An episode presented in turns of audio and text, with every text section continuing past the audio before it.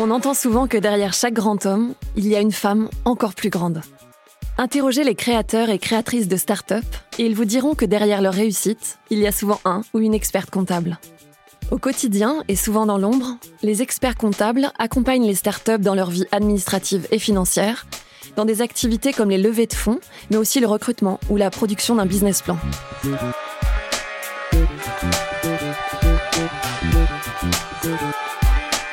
Généralement, on dit que l'expert comptable joue le rôle de chef d'orchestre, euh, de, on va dire, des intervenants économiques euh, de la vie d'entreprise.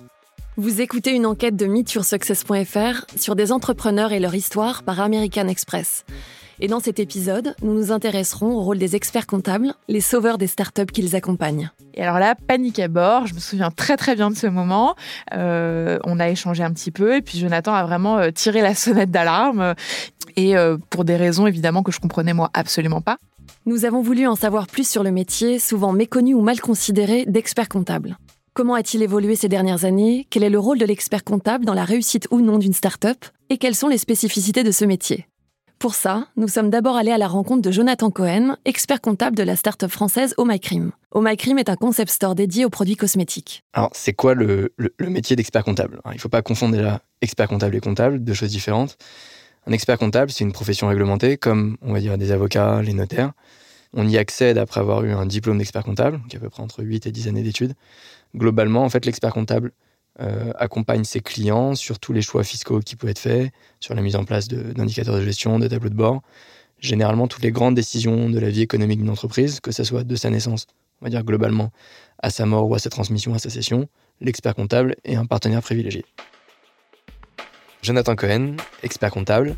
J'ai créé un cabinet d'expertise comptable spécialisé dans les startups il y a 4-5 ans qui s'appelle Kaizen Conseil. J'ai également créé une startup il y a deux ans qui s'appelle Akazi, akazi.io, et également alors des experts comptables euh, par Île-de-France. Je suis président du comité numérique et je porte les projets, innovants de la profession sur la région, notamment une plateforme des outils numériques et un accélérateur pour accompagner les fintech et tech euh, dans la digitalisation de la profession. La grosse différence en fait entre une start-up et par définition le tissu économique traditionnel français tel qu'on le connaît, c'est que euh, par définition, souvent une start-up n'a pas de business model, ne sait pas où elle va, part un peu dans tous les sens. Elle a besoin de tester beaucoup de choses avant en amont et donc rentre pas dans des cadres standardisés d'un, on va dire, d'un boulanger classique ou d'une pharmacie, des opérations. Du coup, ça engendre plein de problématiques en termes d'organisation, de gestion, de souplesse. Euh, et donc, forcément, dès qu'on accompagne des startups, c'est difficile pour des experts comptables qui ne sont pas spécialisés sur ce secteur-là de, vraiment comprendre euh, l'organisation d'une startup. C'est justement pour offrir le meilleur accompagnement qu'avec son cabinet, Jonathan s'est spécialisé dans le suivi des startups. Depuis 4 ans, il accompagne l'entreprise Omacrim. Nous avons rencontré Juliette Lévy, la fondatrice de cette start-up, et elle nous a raconté comment elle en était venue à travailler avec Jonathan. Une collaboration qui a été déterminante pour la survie de l'entreprise. Je m'appelle Juliette Lévy, j'ai 32 ans et j'ai monté Omacrim il y a un petit peu plus de 6 ans, qui est en fait une ancienne beauté euh, qui a vocation à démocratiser la beauté clean en France. Alors j'ai lancé ma boîte en 2013 à ma sortie euh, d'école de commerce. Euh, j'avais aucune expérience professionnelle, euh, mais pour autant, voilà, j'ai tout découvert un petit peu sur le tard. et c'est vrai que la partie la moins évidente pour moi, celle qui me parlait le moins, c'était toute la partie finance comptabilité, qui me semblait très technique. et j'étais assez réfractaire à tout ça parce que j'avais une vraie phobie administrative. Donc c'est vraiment ce qui m'a posé le plus de difficultés, en tout cas au démarrage. Alors, je me suis tout de suite tournée vers euh, un cabinet euh, d'expertise comptable, on va dire traditionnel, euh, qui m'a proposé une mission assez classique d'accompagnement avec une personne qui venait faire la saisie des factures à peu près un jour par mois, des situations semestrielles et une clôture annuelle assez classiquement. Mais très rapidement, Juliette n'est pas satisfaite de l'accompagnement offert par le cabinet d'expertise comptable avec lequel elle travaille. Il n'y avait pas de suivi au quotidien. J'avais des situations semestrielles, mais qui arrivaient souvent euh, bah, six mois après la bataille. Une situation à fin juin, euh, je l'avais euh, en fin d'année. J'avais absolument aucun conseil, aucun échange sur cette situation, qui moi me parlait pas beaucoup parce qu'en fait j'avais aucune connaissance en la matière. et en plus j'étais assez naïve, c'est-à-dire que pour moi la comptabilité c'était une science exacte. Donc finalement, la personne qui venait faire la saisie des factures euh, un jour par mois, bah, j'échangeais pas tellement avec elle, elle me posait pas tellement de questions et ça me surprenait pas tant que ça puisque pour moi, voilà, une facture, elle est dans une case et c'était aussi simple que ça. Je me suis rapidement rendu compte que c'était pas du tout le cas quand justement j'ai voulu bah, changer d'expert comptable. Euh, ça, ça s'est passé à peu près à l'automne 2015 de mémoire. Euh, j'ai échangé avec pas mal de startups de mon entourage, je leur ai fait part un petit peu de mon insatisfaction et euh, elles m'ont recommandé euh, la société Kaizen Conseil. Kaizen Conseil, c'est le cabinet de Jonathan. Lorsqu'il rencontre Juliette, il se rend rapidement compte que la situation de l'entreprise est très critique. J'ai rencontré Juliette de MyCrim en 2015. globalement, à ce moment-là, moi, j'étais très présent dans l'écosystème des incubateurs, je faisais pas mal de conférences. Euh, et donc, on a été mis en relation avec Omicrim, qui avait déjà en fait un expert comptable, qui s'était dit spécialisé startup. Euh, et en fait, en discutant avec Juliette, on s'est rendu compte que tout ce qui était mis en place n'était pas du tout adapté. Euh, toutes les méthodes qui étaient mises en place et la façon de fonctionner étaient vraiment des méthodes d'un expert comptable traditionnel pour des dossiers traditionnels. Euh, il m'a tout de suite demandé une situation pour avoir un petit peu de, matière pour qu'on échange dessus. Euh, J'en avais pas évidemment puisque en septembre j'avais jamais les situations à fin juin. Je l'ai eu euh, que en fin d'année, euh, date à laquelle bah, justement on a fait un second rendez-vous situation à l'appui. Et alors là, panique à bord. Je me souviens très très bien de ce moment. Euh, on a échangé un petit peu et puis Jonathan a vraiment euh, tiré la sonnette d'alarme.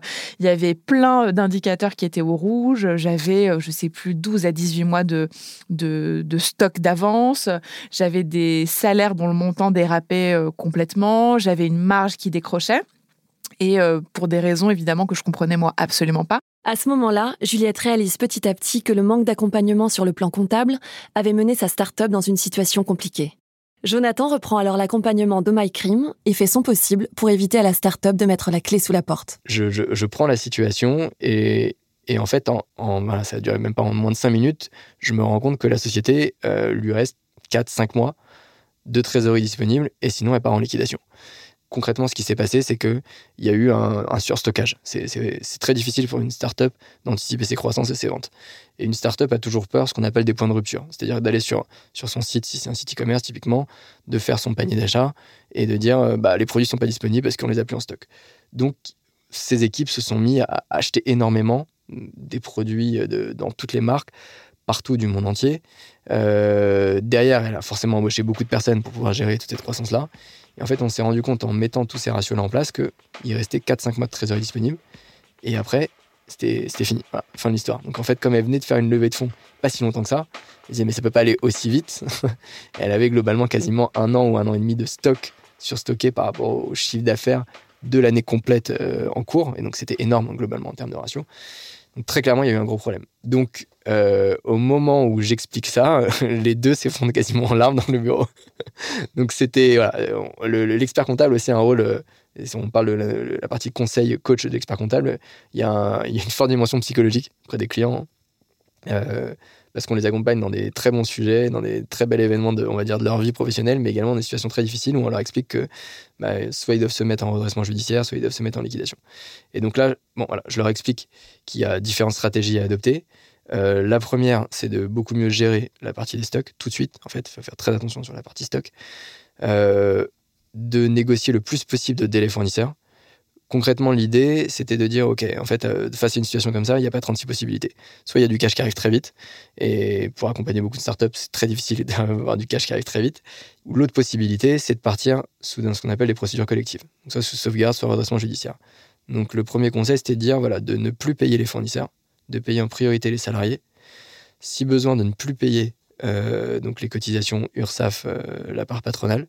Globalement, on a essayé de mettre en place un certain nombre de stratégies pour anticiper un redressement judiciaire potentiel. C'était ça l'idée, euh, pour jouer sur la trésor, très clairement. Mais donc déjà dans l'idée, c'était dire, OK, là en fait, on va remettre à plat tous les process, on va accélérer. On a demandé une réunion avec l'associé qui était en charge du dossier où on, s'est un peu chauffé, forcément. Euh, donc on a assuré très vite la transition du dossier. Au 1er janvier, on a mis un des, un des managers là-bas qui intervenait une à deux journées par semaine pour pour récupérer, pour retraiter toutes les informations, pour, pour essayer de mettre en place un maximum d'outils pour avoir de l'information en temps réel. Et surtout, on s'est dit, voilà, en fait, il faut partir très vite sur un process de levée de fonds beaucoup plus important. Et si Jonathan arrive avec beaucoup de solutions, Juliette reste choquée de ne pas avoir réalisé la situation dans laquelle sa start-up était. Alors, j'étais un petit peu énervée contre moi-même parce que je me suis rendu compte que en regardant la, situation justement à fin juin pour la première fois avec euh, Conseil et avec Jonathan, je me suis dit mince comment j'ai pu passer à côté euh, d'une telle montagne, d'un tel obstacle euh, en fait, on allait droit dans le mur et, moi, en tant que dirigeante, je ne m'en étais absolument pas rendu compte. Après, je me suis, enfin, Jonathan m'a beaucoup rassurée en m'expliquant qu'on pouvait pas non plus être au four et au moulin, que à chacun son métier et que n'ayant pas justement ni de RAF ni de DAF en interne, c'était le rôle en fait de mon expert comptable de me donner suffisamment d'informations et suffisamment d'explications sur les situations pour que je comprenne ce qui se passait et justement bah, de tirer la sonnette d'alarme suffisamment en amont pour que moi j'ai le temps de réagir. Euh, et qu'en fait, le cabinet d'expertise comptable était censé m'aider à piloter ma boîte, chose que pour le coup, à l'époque, le cabinet ne faisait mais absolument pas. Donc après avoir été un petit peu énervée contre moi-même, j'ai été assez énervée aussi par euh, bah, le cabinet qui m'accompagnait, qui pour moi remplissait pas sa fonction de conseil. Et c'est là que j'ai compris en fait qu'un cabinet d'expertise comptable n'était pas censé juste faire de la saisie bête et méchante et fournir des chiffres que euh, tout le monde n'est pas forcément capable de faire parler et que leur rôle en fait c'était euh, de venir me l'expliquer, euh, d'être conseil, de me dire par exemple en fait une situation semestrielle vu la taille de ta boîte, bah, c'est plus suffisant. Et puis la saisie un jour par mois, c'est plus suffisant. Et c'était leur rôle en fait de m'alerter sur tous ces points-là et ça n'avait euh, pas été le cas. Donc c'est ça a été un petit peu un, déclencheur, un petit déclic qui m'a qui m'a fait penser qu'en fait il fallait que j'étais mal accompagnée et qu'il fallait que je trouve un nouveau cabinet qui certes euh, fassent la saisie, fassent les tâches purement, on va dire, opérationnelles, mais qui connaissent le milieu des startups, qui comprennent qu'un dirigeant de startup n'a pas forcément euh, le temps de se pencher sur tous ces sujets, ni les connaissances pour le faire, donc que c'était pas ma priorité et qu'il fallait que quelqu'un me tire la sonnette d'alarme et que quelqu'un se charge de, bah, fournir tous ces conseils euh, que j'avais juste jamais eu jusqu'à présent. Donc Jonathan m'a conseillé bah, de partir très rapidement en levée de fonds, ce qu'on a fait. Euh, et donc à partir de là, on a mis en place tout un tas de, solutions. Donc euh, déjà, il a repris le dossier intégralement, il a repris toute la tenue de la comptabilité. Là, pour moi, ça a été... Euh, le jour et la nuit parce que euh, tout d'un coup, on s'est mis euh, à mettre en place des situations trimestrielles. Donc, pour piloter pour un dirigeant, ben, c'est beaucoup plus facile. On arrête de piloter à vue.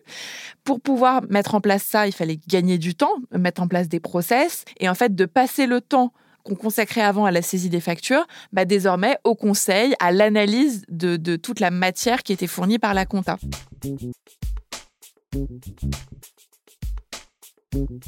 Juliette se rend compte de l'importance du casting de son expert comptable lorsque l'on est une start-up et donc de la nécessité de privilégier des cabinets qui connaissent le milieu de l'entrepreneuriat. Et en parallèle de ça, euh, ma Kaizen Conseil m'a accompagné euh, pour toute la partie levée de fonds qui s'est finalisée euh, en septembre 2016. On a levé 6 millions d'euros auprès d'un fonds d'investissement qui s'appelle Otium. Et, en fait, bah, moi qui, sortant d'école de commerce, savais vaguement faire un business plan très théorique sur Excel, ce, petit exercice, ça, je le maîtrisais à peu près. Mais j'avais jamais pris l'habitude de construire un business plan sur la base d'une situation euh, en m'appuyant sur, la comptabilité, sur les chiffres qui en ressortaient, ce qui faisait que les business plans en fait étaient beaucoup plus fiables. Donc, euh, donc Jonathan m'a un petit peu appris à faire ça et puis il m'a accompagné à tous les rendez-vous de la levée de fonds pour euh, négocier la valorisation. Il m'a trouvé un super duo d'avocates que moi j'avais pas forcément dans mon réseau non plus pour négocier un pacte d'actionnaires un petit peu béton. Donc j'ai vraiment eu un conseil à 360 degrés jusqu'à la finalisation de la levée de fonds. Au-delà du conseil, c'est aussi la modernité des techniques proposées par le cabinet Kaizen qui a fait la différence dans l'accompagnement d'OMyCrim. Après la levée de fonds, donc on, passe cet épisode-là, la levée de fonds réalisée, maintenant tout va bien. Enfin, tout va bien, il y, a du cash sur le compte. Euh, on a joué un peu le rôle de pompier, globalement. Et euh, on s'est dit, OK, là, en fait, maintenant, c'est plus possible d'avoir une information cinq mois ou six mois après. Il faut vraiment revoir en place tout le process. Et donc, c'est là où on a dit, OK, nous, on est euh, spécialisé dans le déploiement d'outils près de start-up. Donc, c'est-à-dire, on va de notre côté, tester plein d'outils euh, innovants euh, dans la récupération d'informations financières, dans la mise en place de process, et on les teste auprès des différentes startups. On n'a pas un process standardisé où on va dire, voilà, à la différence d'une société, encore une fois, traditionnelle, on prend l'exemple, je sais pas, d'un café-restaurant, on sait qu'on va lui mettre une caisse électronique spécialisée café-restaurant, et c'est assez simple. On ne peut pas imposer un process d'organisation à une startup, on est obligé de se caler à son process, à son mode de fonctionnement. Et donc l'idée, c'est qu'on a une multitude d'outils à notre disposition, d'outils euh, digitaux pour en fait améliorer la récupération de l'information et surtout les contrôles. Et faire en sorte que on puisse avoir des situations trimestrielles, un reporting, et avoir une visibilité, on va dire, à la louche. Mais globalement, en fait, on sait si la société va dans le mur dans trois mois, dans six mois ou dans un an. La force des solutions proposées par Jonathan était à la fois leur modernité, mais aussi la capacité à s'adapter au secteur de l'entreprise accompagnée. À l'ère du digital, de plus en plus de tâches sont amenées à être automatisées, poussant les experts comptables à se renouveler. Pour nous en parler, nous avons rencontré Sana Moussaïd, experte comptable, vice-présidente du Conseil supérieur de l'Ordre des experts comptables et présidente du secteur stratégie numérique. Alors actuellement, le métier d'expert comptable est menacé comme tous les autres métiers par les nouvelles technologies, que ce soit l'intelligence artificielle, la blockchain, euh, la big, data. Tous ces éléments-là, aujourd'hui, vraiment, plus l'automatisation des tâches, bah ça, ça contribue un peu à modifier le contour de l'exercice de l'expert comptable. Si on parle justement des experts comptables plutôt traditionnels dans leur façon d'exercer, qui font que de la comptabilité ou de la tenue de la comptabilité, ces tâches-là, on sait pertinemment qu'elle va être automatisée par des algorithmes avant même d'arriver à l'intelligence artificielle à proprement dit. En parallèle de l'automatisation des tâches, les nouvelles technologies permettent aux experts comptables d'offrir de nouvelles techniques plus modernes. Ces grandes mutations qui touchent, qui touchent euh, toute la société, mais spécifiquement notre métier, nous poussent aujourd'hui à aller beaucoup plus loin, à changer notre façon de travailler, à accompagner les entreprises sur d'autres volets, à, à justement en fait se, dégager du temps pour être au plus proche de nos clients, euh, dans la mesure où ces tâches qui sont chronophages aujourd'hui vont être être faites par des machines, hein, euh, aussi simplement, euh, ça, va, ça va permettre à l'expert comptable d'être encore plus proche du client et de pouvoir l'accompagner au quotidien. Aujourd'hui, on évolue aussi. On essaye de faire évoluer nos tâches, on essaye de faire évoluer nos compétences, on, se forme énormément euh, pour essayer d'aller sur des missions liées au digital. Euh, que ce soit, par exemple, les audits des systèmes d'information, on les faisait hier. Aujourd'hui, on pourrait peut-être accompagner le client dans la conformité du système d'information, que ce soit la facture électronique, que ce soit le coffre-fort, l'archivage euh, électronique, la paie et le bulletin de paie électronique, la GED. Tous ces éléments-là, on peut les accompagner aujourd'hui. Je parle vraiment euh, allons de la TPE jusqu'à la PME. Hein. On ne parle pas forcément que de grandes entreprises. L'automatisation de certaines tâches permet également aux experts comptables de se consacrer plus amplement au conseil. Et donc, effectivement, ça nous pousse aussi, ça pousse toute la profession à aller vers le conseil. Ça fait, ça fait des années que la profession pousse les experts comptables à aller vers le conseil, mais dans la mesure où on était très pris par la tenue de la comptabilité, il y a énormément aussi d'obligations légales qui augmentent la tâche de l'expert comptable. Jusqu'à aujourd'hui, il était très compliqué aussi pour certains experts comptables de se dégager du temps pour faire d'autres missions. Et ça, aujourd'hui, grâce à cette automatisation de tâches, tout expert comptable aura plus de temps pour accompagner son client, lui faire des tableaux de bord, faire parler les chiffres, pouvoir lui prodiguer des conseils au bon moment surtout, parce que à l'époque, on voyait les clients une fois par an au moment du bilan. Et le bilan était au 31-12, on les voyait en avril ou en mai. Euh, aujourd'hui, euh, en allant comme ça, et puis avec les outils qui, sont à disposition sur le marché, l'expert comptable va vraiment voir son client et le convoquer et prendre rendez-vous avec lui au moment de la prise de décision. Et ça, c'est là où aussi, nous, grâce aux outils qui sont présents sur le marché, on est très content du coup de pouvoir avoir cette liberté-là et de pouvoir les accompagner vraiment avec des outils qui existent pour, euh, pour leur prodiguer le meilleur conseil. Les grands enjeux demain pour le métier d'expert comptable, c'est de, de, pouvoir euh, résister à cette révolution numérique, de rester toujours présent. Et tout ça, c'est on le fait au quotidien en essayant d'évoluer et, euh, et, de changer nos compétences parce qu'on apprend des nouvelles choses. Et, euh, et l'enjeu pour le métier d'expert comptable, c'est qu'on reste tout aussi incontournable pour l'entreprise, mais tout en apportant du conseil. Si jusqu'à aujourd'hui, on était là, on leur apportait le côté déclaratif et le côté obligation, demain, on est censé les accompagner sur la partie conseil, comment recruter par exemple. Est-ce qu'ils ont besoin euh, qu'on les aide à recruter certains collaborateurs? Est-ce qu'ils ont besoin qu'on les accompagne à la formation des collaborateurs sur l'organisation de l'entreprise? On peut les accompagner également à avoir des contrôles internes très précis et très bien structurés pour qu'ils puissent gérer leur entreprise en toute quiétude. Tous ces points-là peuvent être, euh, sont essentiels pour un expert comptable. Et, c'est, euh, et aujourd'hui, on, essaie, on peut également, l'autre enjeu aussi pour l'expert comptable, c'est également de passer sur le volet numérique. Le conseil digital, la digitalisation de, des clients, les digitaliser, comme je disais tout à l'heure, ce n'est pas forcément, euh, on va pas aller leur euh, créer leur site internet, mais on peut les digitaliser en les aidant de passer au papier à de la facturation électronique ou à de la facturation sur des logiciels que l'expert comptable peut lui-même mettre en, en place pour son client. Et quand on leur met en place, c'est directement relié à la comptabilité. Et donc, vous voyez, ça crée un confort pour les uns et les autres, puisque le client n'a plus besoin de m'envoyer les factures. Moi, je sais que je lui ai mis un système très sécurisé sur lequel est très est conforme pour le coup. Et puis, ça permet donc aux deux d'être gagnant-gagnant sur cette partie-là. Pourtant, des résistances subsistent face à ce besoin de modernisation dans certaines branches du métier. Il y a des résistances à la digitalisation des métiers comme tout autre métier. Hein. Euh, il y en a certains qui vont dire ben, Moi, ça a toujours marché comme ça, je vais continuer comme ça parce que mes clients ne m'ont même pas demandé de me digitaliser, ils n'ont pas besoin de se digitaliser. Sauf que c'est toute la société entière qui se digitalise. Et euh, j'aime bien, euh, on le sait tous, c'est que tout ce qui a été inventé ne peut plus être désinventé.